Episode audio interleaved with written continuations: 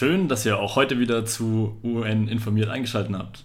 Wir haben sowohl zu unserer letzten Folge zur WHO als auch zu unserer Basiswissen-Folge super viel positives Feedback von euch gekriegt. Das hat uns sehr gefreut und deswegen haben wir gedacht, machen wir gleich mit einem der Themen ein bisschen mehr im Detail weiter, nämlich mit dem Sicherheitsrat. Ja, da haben wir einfach super viele Fragen von euch bekommen äh, und auch den Wunsch, dass wir das einfach nochmal ein bisschen genauer erklären. Und das ist auch vollkommen logisch, weil Sicherheitsrat natürlich erstmal ein riesenkomplexes Thema ist. Und nachdem das jetzt aber gerade zeitlich einfach super gut passt, weil Deutschland im Sicherheitsrat sitzt und gerade sogar die Präsidentschaft hat, haben wir uns gedacht, machen wir mal eine besondere Folge dazu. Das würde sich sehr gut äh, ergänzen so im Moment. Und wir werden euch auch die anderen Organe mit der Zeit noch vorstellen. Die Basiswissen-Folge haben wir euch ja da auch schon gesagt, ist mehr nur so für den groben Überblick und im Detail das Wissen können wir euch hoffentlich noch in der Zukunft vermitteln. Der Sicherheitsrat ist auch einfach als, ja, nicht nur als so Informationsding sehr imposant, sondern tatsächlich auch vor Ort. Wir waren ja schon mal zusammen bei der Model United Nations Konferenz in New York und haben uns den da angeguckt.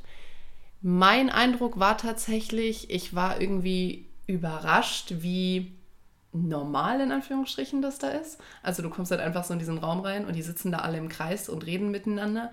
Und wenn du aber so Präsidenten oder Bundeskanzlerinnen oder was im Fernsehen siehst, dass die irgendwelche Reden halten, so dann wirken die immer so voll weit weg. Und die dann einfach so sitzen zu sehen, wie die so in diesem Raum da sitzen, die jeweiligen Außenminister oder die Experten, die da gerade diskutieren, fand ich irgendwie, ich weiß nicht, für mich hat das dem Ganzen so was Greifbares gegeben. Ich war so, ah, okay, die sitzen hier tatsächlich und reden miteinander. Ja, ging mir absolut genauso. Also äh, es kommt natürlich immer ein bisschen drauf an, wie man dann bei den Vereinten Nationen so rumlaufen kann. Aber wir hatten natürlich bei Mund damals das Riesenglück, eigentlich so gut wie überall hinzukommen. Und ich war letztes Jahr dann nochmal mit der DGVN, der Deutschen Gesellschaft für die Vereinten Nationen dort. Und wir hatten dort das wahnsinnige Glück, äh, Zugangskarten zu bekommen Boah, bei den Vereinten Nationen. Das wusste ich gar nicht. Ja, wir hatten quasi, also es waren so Berater und ja. Beraterinnenkarten ja. und damit konnten wir durch das ganze Gebäude laufen, außer auf die Ebene, in dem der, auf der der Generalsekretär sitzt. Sprich, wir hatten dort einen Praktikanten von den Vereinten Nationen getroffen, der da einfach sechs Monate lang rumgelaufen ist und der hatte einfach weniger Zutrittsrechte als wir. Und so konnten wir dann halt zum Beispiel auch einfach in den Sicherheitsrat Raum reingehen, während keine Verhandlung war. Und das Coole fand ich da aber schon, dass wenn Verhandlungen sind oder wenn Besprechungen im Sicherheitsrat sind, man grundsätzlich teilnehmen kann, außer das ist dann mal eine geschlossene Sitzung. Also der Sicherheitsrat hat halt ab und an geschlossene und ab und an offene Sitzungen. Und dann kannst du dich aber einfach in den, in den Zuschauer- und Zuschauerinnenraum reinsetzen und dir anschauen, wie gerade Weltpolitik und Diplomatie gemacht wird. Also finde ich super krass. Ja, vor allen Dingen halt auch so zu den Themen, so wo man die Ergebnisse dann irgendwie abends in der Tagesschau mitkriegt oder so. Dann wird irgendwie gesagt, ja, der Sicherheitsrat hat heute Resolution XY entschieden und dann wird die irgendwie kurz vorgestellt. Und dann hast du da echt so einen Raum, also im Endeffekt viel größer als ein großes Wohnzimmer ist der Raum nicht. Da ist halt oben diese Tribüne noch dabei, aber da sind jetzt ja auch nicht irgendwie tausende von Plätzen oder so, sondern keine Ahnung, wie viele Plätze werden das gewesen sein. Ja, also ist schon ein Riesen-Wohnzimmer. Naja, aber es ist aber keine so, Turnhalle oder so. Nee, ja. also es ist jetzt kein, irgendwie so die Generalversammlung war halt keine Ahnung, ein halbes Stadion. Also so, das ist schon riesig. Aber ja. der Sicherheitsrat, das war irgendwie, ich weiß nicht, ich fand, das wirkte nahbar irgendwie, also so von der Konstellation her. Ja, also da das erste Mal drin zu stehen und davor nur die Bilder oder gut, wir sind ja beide da ein bisschen nerdig unterwegs, mal so eine Live-Übertragung von der Sicherheitsratsversammlung zu sehen. Da hat sich das angefühlt, als ob es diesen Raum halt irgendwo gibt, aber nicht so, dass man da hinkommen kann. Und so war das dann auf einmal irre, wenn man wirklich da steht, kann dann Foto machen, ähm, theoretisch auch die Leute sehen. Und das halt auch super einfach. Also jeder und jede kann eine Führung durch das Hauptquartier der Vereinten Nationen machen und dann halt auf einmal im Sicherheitsrat stehen, wenn nicht gerade eine geschlossene Besprechung ist oder so. Ja. Also sehr beeindruckend und eine coole Erinnerung. Ja, auf jeden Fall. Kann ich nur jedem empfehlen, wer irgendwann mal touristisch oder so in den USA oder in New York unterwegs ist. Ähm, in die UN kann man irgendwie relativ unkompliziert rein, wenn man sich einfach vor Ort anmeldet. Und das geht übrigens auch in allen anderen UN-Standorten. Also ich war auch in Wien schon mal und äh, in Genf tatsächlich auch. Also, ähm, Dann haben wir alle Sitze abgedeckt. Ich war noch echt? in Nairobi. Sehr gut, sehr gut. Und genau, aber bevor wir jetzt hier äh, weiter unsere virtuelle Führung durch die UN machen, würde ich sagen, starten wir doch einfach mal ähm, mit dem Sicherheitsrat selber. Und wer sitzt denn nun eigentlich in diesem Raum, den wir euch gerade geschlagene vier Minuten vorgestellt haben? Da sitzen nämlich 15 Mitglieder drin. Und zwar repräsentieren die Mitglieder die regionale Verteilung weltweit. Also da gibt es so einen regionalen Schlüssel für. Sprich, es gibt ein paar afrikanische Sitze, ein paar asiatische, ein paar für die Karibikstaaten, die amerikanischen bzw. Europa. Und da sind eben auch zwei drin. Zwei sind es, oder? Für Europa? Für, also es gibt eben diese verschiedenen Gruppen und eine ist dann, die heißt ganz offiziell ähm, Western Europe and Others äh, Group. Und da ist dann, also Nordamerika drin, da ist West also Westeuropa drin und Israel eben noch, das ja, dann auch noch in genau. diese Gruppe mit reinfällt und das sind zwei nichtständige Sitze. Genau, und Max hat es gerade schon gesagt, nichtständige Sitze. Es sind von diesen 15 nämlich fünf ständige Länder da drin. Das sind die sogenannten Vetomächte. Da erkläre ich euch auch gleich nochmal, was das bedeutet. Ähm, das sind die USA, Russland, China, Frankreich und Großbritannien. Also die Briten sind zwar aus der EU ausgetreten, aber im UN-Sicherheitsrat sind sie immer noch ein ständiges Mitglied. Das werden sie auch nicht so schnell aufgeben wie eine EU-Mitgliedschaft. Nee, auf keinen Fall. Und dann gibt es noch zehn Länder und die wechseln eben immer. Und das ist eben nach diesem Rotationsprinzip. Und Deutschland sitzt da aktuell drin, hat zusätzlich gerade sogar auch die Präsidentschaft über die 15 Länder inne. Und unter diesen 15 Ländern, das ist wirklich immer ein relativ wilder Mix. Also aktuell sitzt da zum Beispiel drin ähm, Tunesien, Vietnam, Niger, St. Vincent, die Grenadinen. Das sind die, die dieses Jahr neu dazugekommen sind und letztes Jahr neu dazugekommen sind Belgien, Deutschland, die Dominikanische Republik, Estland und Indonesien.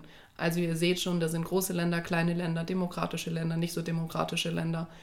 Und damit es eben nicht immer diesen kompletten Wechsel gibt, wenn diese zehn, die wechseln, nicht immer zeitgleich wechseln, werden praktisch jedes Jahr fünf ausgetauscht und dann überschneiden die sich immer eine gewisse Weile. Und nur die fünf ständigen Länder, die haben das Glück, dass sie da seit dem Zweiten Weltkrieg und seit der Gründung der Vereinten Nationen dauerhaft da drin sitzen. Genau, und diese nichtständigen Mitglieder, also das ist schon immer ein Riesenwahlkampf. Ähm, ich kann mich noch daran erinnern, Deutschland wurde ja, wie gesagt, jetzt für 2019 und für 2020 in Sicherheitsrat gewählt.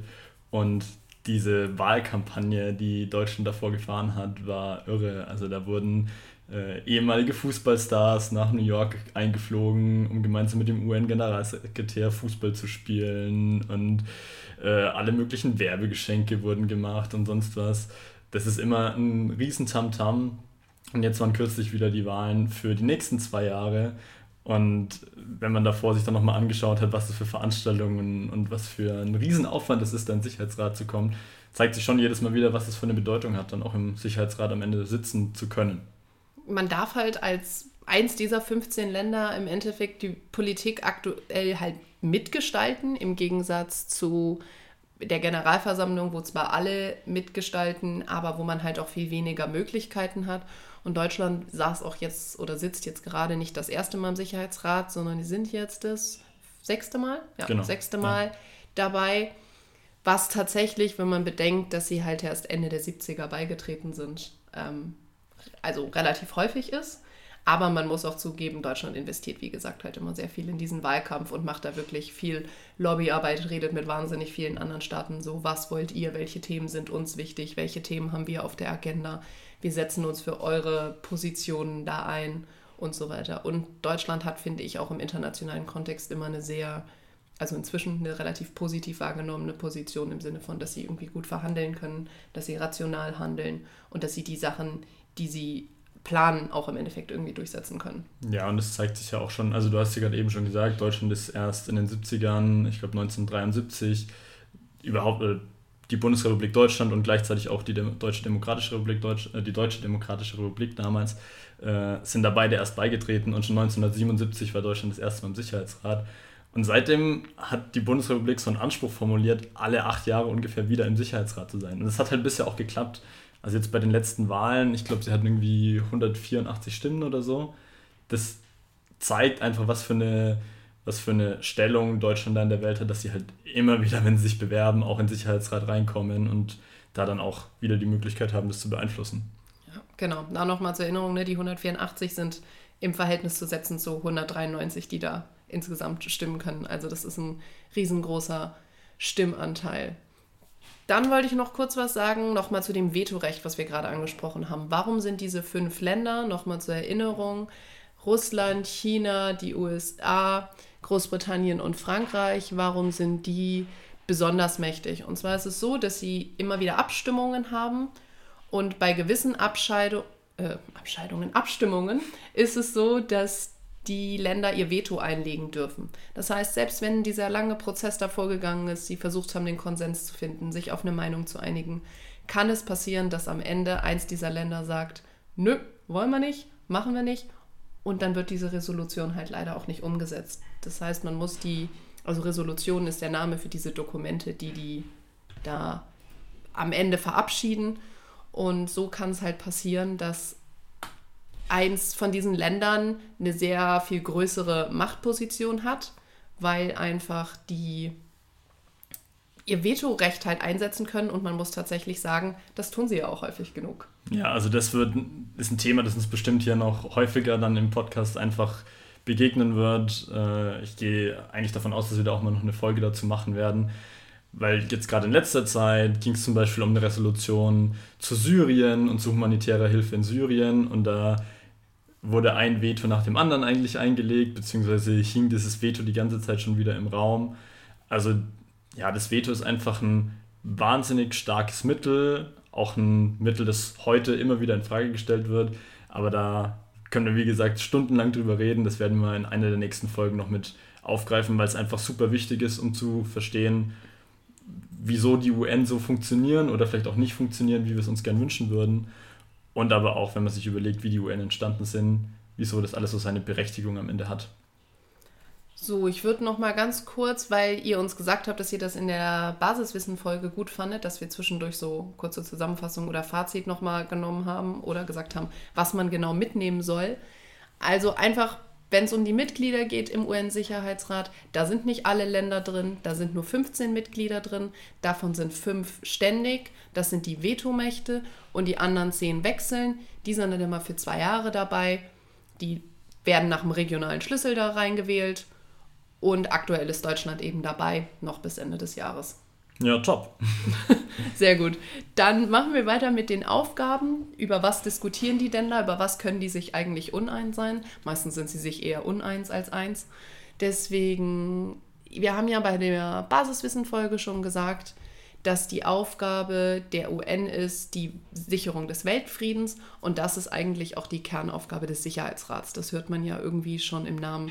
Es geht eben darum, die internationale Sicherheit zu gewährleisten und dann besonders, wenn es Streitigkeiten oder Konflikte zwischen den Ländern gibt, die beizulegen. Da gibt es sehr viele unterschiedliche Möglichkeiten für.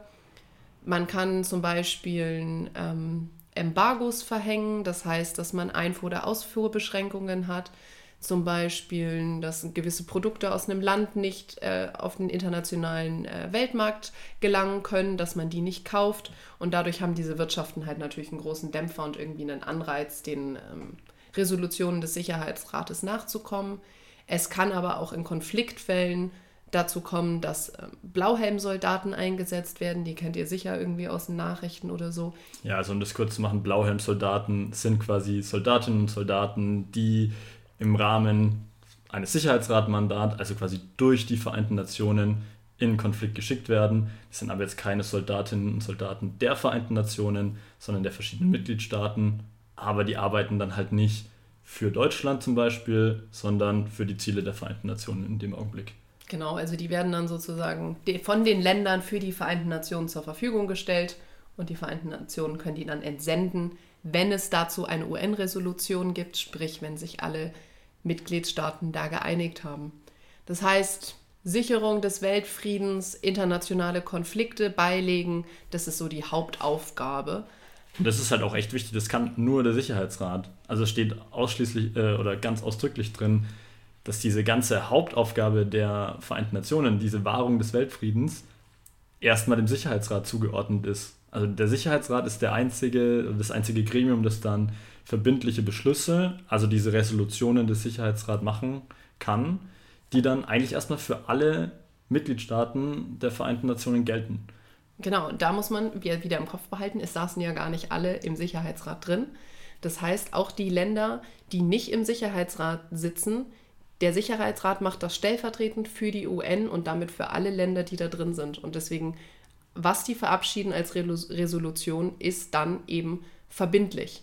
Und das ist was, was man in den anderen UN-Organen halt nicht hat. Die Generalversammlung, die spricht halt Empfehlungen aus, das ist unverbindlich. Und da man sich da gemeinsam darauf geeinigt hat, kann man davon ausgehen, dass der Großteil das auch will. Aber sie können halt nicht dazu verpflichtet werden. Und das ist halt das, die, das große Machtmittel, will ich mal sagen, was der Sicherheitsrat potenziell hat, wenn er es denn einsetzt, zu sagen, das hier ist eine verbindliche Resolution. Ja, also da schlägt jetzt gerade so mein kleines Völkerrechtsherz nochmal raus. Also es gibt so eine Diskussion natürlich auch, ob was die Generalversammlung am Ende kann, weil wir euch ja schon gesagt haben, dass es ähm, eben oft die Blockade im Sicherheitsrat gibt mit den Vetos. Aber grundsätzlich ist es natürlich erstmal richtig, die wirkliche Macht bei den Vereinten Nationen ist der Sicherheitsrat wegen den verbindlichen Beschlüssen, also den Resolutionen des Sicherheitsrats, die dann für alle quasi als in Anführungszeichen internationales Gesetz direkt gelten, ob sie dabei waren oder nicht. Genau. Und bevor ich den Max jetzt hier an juristische Feinheiten verliere, ähm, magst du vielleicht noch mal kurz ein bisschen was zur Präsidentschaft gerade sagen? Da war es nämlich so, dass ich mich tatsächlich weniger damit ähm, auseinandergesetzt habe in der Vorbereitung, weil der Max da das mega Glück hatte, bei zwei super coolen Interviews dabei gewesen zu sein und da einfach einen Einblick reingekriegt hat, was gerade wirklich tagesaktuell da diskutiert wird, was Deutschland da erreichen möchte und welche Themen denen wichtig sind. Vielleicht kannst du da irgendwie kurz erzählen, in welchem Kontext diese Interviews waren. Genau, wir hatten es ja vorhin schon mal kurz angeschnitten. Es gibt immer die Präsidentschaft oder es gibt die Präsidentschaft im Sicherheitsrat nochmal und die rotiert. Also jeden Monat hat ein anderes Mitgliedsland, das gerade im Sicherheitsrat sitzt, den Vorsitz über den Sicherheitsrat. Und Deutschland ist jetzt eben gerade für zwei Jahre dabei und hat jetzt gerade im Juli, während wir hier den Podcast aufnehmen und ihr den aber dann auch hoffentlich hört, äh, den Vorsitz im Sicherheitsrat. Und das bedeutet, dass Deutschland dann ja, entscheiden kann, was für extra Themen auf die Agenda des Sicherheitsrats kommen und damit besprochen werden. Also so ein bisschen die Ausrichtung machen kann, was ist jetzt gerade wichtig und was ist ein Schwerpunkt. Und dazu, wie Lisa schon gesagt hat, war ich bei zwei verschiedenen Gesprächen mit dabei. Das eine war mit einer politischen Stiftung, die in New York äh, einen Sitz hat und hat gemeinsam mit der Deutschen Gesellschaft für die Vereinten Nationen einfach einen Talk gemacht, zusammen mit, ähm, oder beziehungsweise zu dem Thema, was Deutschland jetzt im Sicherheitsrat eigentlich vorhat. Äh, auch mit Christoph Heusgen, das ist ab, äh, aktuell der, ja, der deutsche Vertreter, quasi der Botschafter Deutschlands zu den Vereinten Nationen. Das ist also der, der sozusagen in dem Sitz im Sicherheitsrat sitzt, der da in dem nach meiner Definition großen Wohnzimmer sitzt und der da unser, auf unserem Stuhl sitzt und die deutschen Interessen vertritt. Genau, und das war das eine Mal und das andere Mal hatten wir auch mit äh, Christoph Heusgen und dann noch mit Nicolas de Rivière, das ist der französische Vertreter bei den Vereinten Nationen. Ähm, da hatten wir bei der World Federation of United Nations Associations, also das ist quasi so der Muttergesellschaft aller UN-Gesellschaften, wie jetzt der deutschen Gesellschaft für die Vereinten Nationen, hatten wir auch nochmal ein Gespräch darüber, welche Ziele Deutschland jetzt für diesen anstehenden Monat eben hatte und ja, das war, war super spannend, weil da zum einen so ein bisschen die Konfliktfelder schon angesprochen wurden, wo es vielleicht auch ein paar gibt, äh, und aber auch die Interessen und sich da schon zeigt, wie sich Deutschland auch international so ausrichten will. Mhm. Was würdest du sagen, gab es da irgendwelche Schlagwörter oder was waren da irgendwie so dominante Punkte, die Deutschland jetzt vielleicht für die gesamte Zeit oder auch für die Präsidentschaft jetzt irgendwie hatte? Ich glaube, das sind so zwei Abteilungen. Zum einen fand ich es super interessant am Anfang zu sehen, dass sowohl de Rivière als auch Heusgen, also die beiden Vertreter, mehrmals betont haben, wie wichtig für die beiden Länder die Zusammenarbeit ist. Also letztes Jahr war Deutschland ja auch schon im Sicherheitsrat und Deutschland und Frankreich, weil sie im englischsprachigen Alphabet mit F und G eben direkt hintereinander liegen, haben immer die die Präsidentschaft direkt hintereinander. Also inne. in zwei nachfolgenden Monaten sind genau. die dran mit Präsidentschaft. Ja. Also Frankreich war auch jetzt quasi wieder im Juni, äh, hatte im Juni die, den Vorsitz bzw. die Präsidentschaft und jetzt im Juli hat es eben Deutschland. Und so war das natürlich letztes Jahr auch schon. Und letztes Jahr haben sie das dann Jumelage, also ja, Partnerschaft genannt. Und jetzt für dieses Jahr haben sie es dann noch ein bisschen weitergezogen und haben das European Spring genannt. Also mit den verschiedenen anderen europäischen Staaten, die jetzt gerade im Sicherheitsrat sitzen, wollen sie die Arbeit nochmal enger koordinieren und einfach langfristiger angleichen, welche Schwerpunkte jetzt gerade gesetzt werden sollen, damit es eben nicht nur ein Monat ist, sondern dann eben vier oder fünf Monate, die zu gewissen Themen zusammenarbeiten. Das wurde mehrmals betont. Das hört ähm, sich aber ja auch sinnvoll an, wenn man sich überlegt, so es sind gerade noch andere Länder da, die ähnliche Punkte auf ihren Schwerpunkt auf die Agenda setzen wollen, kann man seine Interessen ja vielleicht auch besser umsetzen, wenn man sagt, wir sprechen uns vorher ein bisschen ab gucken, was ist euer Schwerpunkt, was ist unser Schwerpunkt. Die deutschen und die französischen Meinungen liegen da, glaube ich, im internationalen Vergleich zumindest relativ nah beieinander. Und dann zu sagen, wir gucken, dass wir in den Monaten, wo wir alle aus dieser Gruppe, aus der Gruppe der Europäer eben dran sind, gemeinsam irgendwie Punkte voranbringen. Klar, ist, also ich finde es auch super sinnvoll. Es ist trotzdem klar für uns aus einer europäischen Perspektive jetzt nicht so wahnsinnig überraschend. Nee, gerade nicht bei Deutschland und Frankreich. Also wenn irgendwie ja. in diesem Kontext hier die deutsch-französische Freundschaft wird ja irgendwie ständig betont und bei allen Dingen, seien das EU-Gespräche oder irgendwas, sind sich die Deutschen und die Franzosen ja eigentlich meistens einig und stellen sich da gemeinsam vorne hin und verkünden wieder den neuen Plan, von dem der Rest Europas überrascht wird. Aber ja, ja, ich fand es nur eben spannend, wie sehr sie das dort nochmal betont haben, aber wahrscheinlich liegt es auch einfach daran, dass es in, ja, den, auf den anderen Kontinenten eben nicht so normal ist, dass äh, so eine enge Verzahnung stattfindet, wie bei uns einfach auch innerhalb der Europäischen Union, zumindest nach außen. haben Sie denn jetzt nur Ihre Freundschaft betont zueinander oder haben Sie auch inhaltlich gesagt, was Sie mit Ihrer freundschaftlichen Herangehensweise da jetzt irgendwie bewirken wollen. Also es war schon ein wichtiger Punkt, aber es wird natürlich auch inhaltlich gearbeitet ähm, und es wurde mir auch einfach nochmal gezeigt, wie viel da eigentlich inhaltlich gearbeitet wird und wie wenig wir dann oft davon mitbekommen. Deutschland hat jetzt für die eigene Präsidentschaft vier Punkte hervorgehoben. Das war zum einen der Umgang mit Pandemien und Sicherheit. Klar, logisch, Corona ist jetzt natürlich gerade ein, ein guter Punkt. Zum anderen ist es dann aber auch Peacekeeping und Menschenrechte. Also diese UN-Blauhelm-Soldaten haben wir vorhin schon erwähnt. Die können zum Beispiel zu sogenannten Peacekeeping-Operations eingesetzt werden. Und da ging es dann darum, wie auch im Rahmen von solchen Mandaten und solchen Einsätzen eben auch Menschenrechte gewahrt werden können, weil es natürlich oft Konfliktsituationen sind und ähm, ja, es da auch Situationen gab und wahrscheinlich auch gibt, in denen Menschenrechte nicht so ganz eingehalten werden, wie wir uns das gern wünschen würden. Und um da auch mal zu zeigen, welche Bedeutung Deutschland dem Sicherheitsrat und auch dem Thema dann wieder zugemessen hat. Also sie haben dann eine Aussprache dazu gemacht und da war zum Beispiel dann äh, die deutsche Verteidigungsministerin Annegret Kramp-Karrenbauer. Ja, gut. AKK? genau, AKK war dann eben auch extra in New York und hat zu dem Thema ähm, ja, dann gesprochen äh, das war Thema 2. Thema 3 ist jetzt dann äh, Klima, äh, Quatsch, ähm, Women, Peace and Security, also Frauen, Frieden, Sicherheit. Da jährt sich jetzt dieses Jahr zum 20. Mal die grundlegende Revolu äh, Resolution 1325, die wurde 2000 verabschiedet. Die jährt sich jetzt zum 20. Mal und Deutschland hat gemeint, dass sie diese geschlechtsspezifische Gewalt in internationalen Konflikten eben auch zu einem wichtigen Schwerpunkt der Sicherheitsratpräsidentschaft jetzt machen wollen. Das ist ja auch sehr nah an dem zweiten Thema mit Peacekeeping und Menschenrechten dran, weil also so Frauen sind auch Menschen, ergo haben die auch Menschenrechte. Und bei der Peacekeeping geht es ja viel also auch um die Befriedung von Konflikten und auch um die Einhaltung von Menschenrechten in Konflikten. Also das ist ja irgendwie so ein wiederkehrendes Thema. Klar, es ist trotzdem auch gut, dass es eben immer wieder auf die Agenda gesetzt wird, ja. weil wir international einfach schon sehen, dass die Themen jetzt vielleicht nicht so die Stellung haben, die wir uns jetzt hier zwei gerade wünschen würden. Aber deswegen ist es gut, auch wenn da nicht alles rosig ist, aber es ist schon mal gut, dass es passiert. Also ja, haben wir jetzt so Pandemien und Sicherheit, Peacekeeping und Menschenrechte und dann äh, Frauen in Konflikten. Genau, Frauen, Frieden, Sicherheit als drittes Thema. Und das vierte, das vierte Thema ist äh, meiner Meinung nach super spannend. Die anderen drei Themen natürlich auch, aber weil hier nochmal ein ganz anderes Konfliktpotenzial drin ist und das ist Klima und Sicherheit. Das ist, glaube ich, eine Verbindung, die nicht viele sehen. Also die Leute sehen Sicherheitspolitik, das sind irgendwie Kriege etc.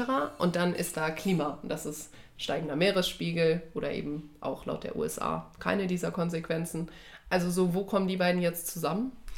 Ja, das ist genau der Punkt. Also, dass ähm, ein paar Länder das noch nicht so sehen. Also nach dem, was jetzt zum Beispiel Christoph Heusgen gesagt hat, sind aktuell 10 der 15 Länder, die gerade im Sicherheitsrat sitzen, dafür, dass das überhaupt auf die Agenda kommt und mhm. beziehungsweise dann bestenfalls halt auch eine Resolution in die Richtung verabschiedet wird. Dementsprechend fünf, aber wohl auch nicht. Ja. Und äh, es hat sich schon so angehört, als ob da auch die ein oder andere Veto macht. Also wahrscheinlich Russland und die USA mit dabei sind, die ja das Thema eher blockieren wollen. Was super schade wäre, weil sich da ja gerade zeigt, wie der Klimawandel, den es einfach unbestreitbar gibt, wie der Auswirkungen auf Friedensprozesse hat, aber auch wie der weiteres Konfliktpotenzial schürt und dass man diese Punkte einfach zusammendenken muss. Und ich bin gespannt, ob das passiert. Das wird jetzt am äh, 24. Juli, glaube ich, besprochen werden. Also das ist dann auch wieder so eine offene Debatte. Das heißt, ihr könnt euch die auch über ähm, UN Web TV auch live anschauen, wenn ihr wollt. Da wird dieses Thema dann erstmal besprochen werden und vielleicht klappt es tatsächlich eine Resolution zu verabschieden. Wäre spannend, weil verschiedene Ziele da einfach ähm, mit angegangen werden sollen. Also es soll zum Beispiel die Aufforderung an den Generalsekretär geben, dass ein Gefahrenbericht immer wieder abgeliefert wird, wie jetzt Klimakonflikte oder die Auswirkungen des Klimawandels auch ein Gefahrpotenzial mit sich tragen, das für Probleme für die internationale Sicherheit und Ordnung zum Beispiel tragen könnten.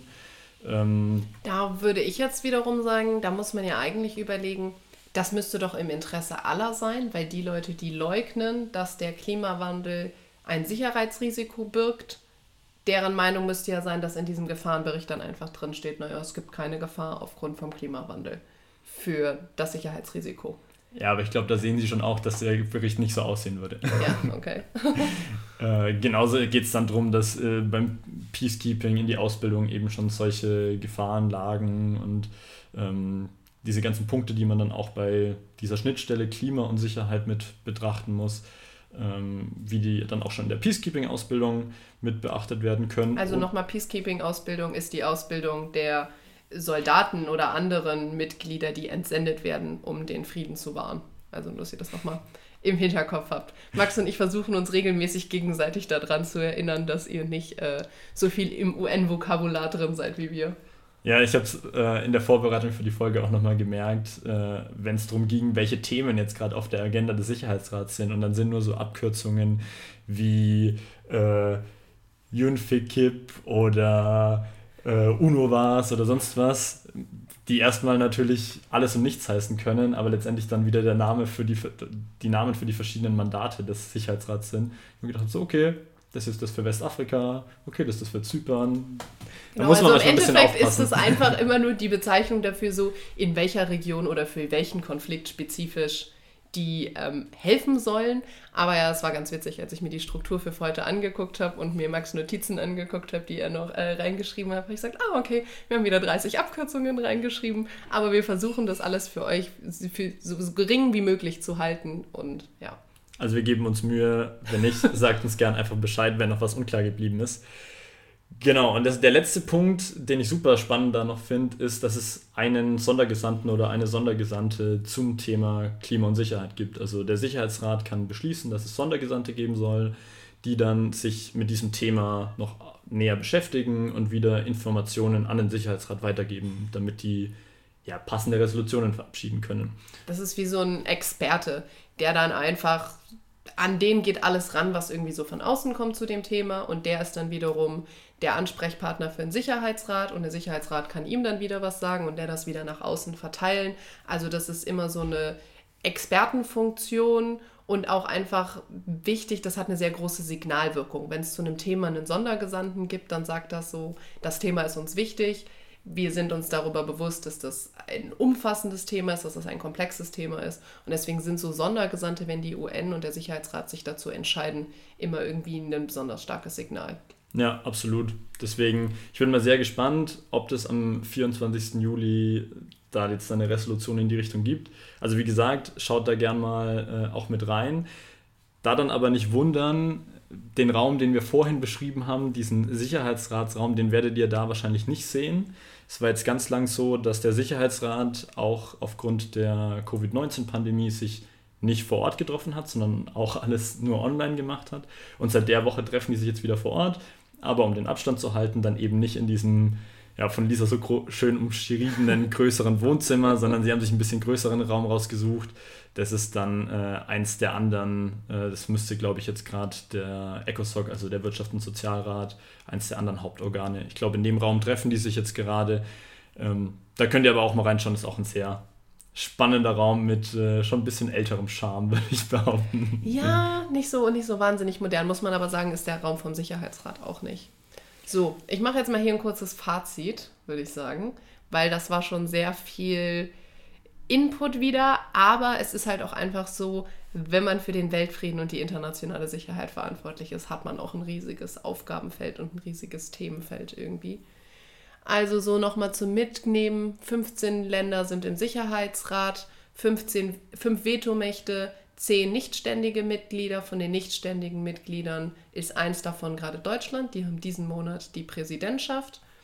Und die Themen, die sie sich für ihre ganze Zeit im Sicherheitsrat überlegt hatten, die sie jetzt voranbringen wollen, war immer das Thema Pandemien und Sicherheit, dann Peacekeeping, also die Friedenssicherung und Menschenrechte, dann ähm, Frauensicherheit und Frieden und Klima und Sicherheit. Also ich finde, man sieht da ganz schön, dass es diese Verknüpfung immer gibt. Das ist nicht der reine Sicherheitsaspekt, sondern Sicherheit in Konfliktsituationen, die Sicherheit von Frauen in Konfliktsituationen, Klima in Bezug dazu. Also das spielt in wahnsinnig viele Punkte mit rein. Genau, und was da einfach noch wichtig ist, auch wenn Deutschland jetzt diese vier Themen als Schwerpunktthemen mal drauf hat, äh, ist es ja trotzdem so, dass die in Anführungszeichen normale Arbeit des Sicherheitsrats immer weitergeht. Also es müssen immer wieder diese Mandate der Vereinten Nationen verlängert werden. Also wenn irgendwo UN-SoldatInnen unterwegs sind. Ähm, und die müssen immer wieder alle paar Monate erneuert werden. Dementsprechend, allein in dem Monat, in dem jetzt gerade der Sicherheitsrat tagt, wird sich mit Syrien, Libyen, mit Zypern, mit Westafrika beschäftigt. Also es ist einfach ein riesenbreites Thema, was der Sicherheitsrat die ganze Zeit abdecken muss. Genau, also das sind nur die Themen, die die jetzt sozusagen zusätzlich zum normalen Irrsinn, der in der Welt so los ist, auseinandersetzen wollen. Und ich hoffe, wir haben euch heute ein bisschen so einen besseren Eindruck dafür vermittelt, was der Sicherheitsrat alles macht. Dann ist es halt logischerweise einfach so, dass das sehr vielfältig ist, weil die Konflikte international halt auch sehr vielfältig sind. Genau, also das war jetzt ein Riesenthema. ein starker Einstieg jetzt erstmal in dieses ganze Thema Sicherheitsrat. Deswegen hat es jetzt heute auch ein bisschen länger gedauert. Wir hoffen trotzdem, dass euch das jetzt äh, Spaß gemacht hat und so weiter. Schreibt uns gern ansonsten auch Themenvorschläge, die ihr in einer der nächsten Folgen hören wollt, über Instagram at uninformiert, damit wir einfach die Punkte, die ihr gern hören wollen würdet, noch aufnehmen können. Ja, und ansonsten freuen wir uns auf euer Feedback und hoffen, dass die Folge auch ihren Teil dazu beigetragen hat, damit aus uninformiert UN informiert wurde.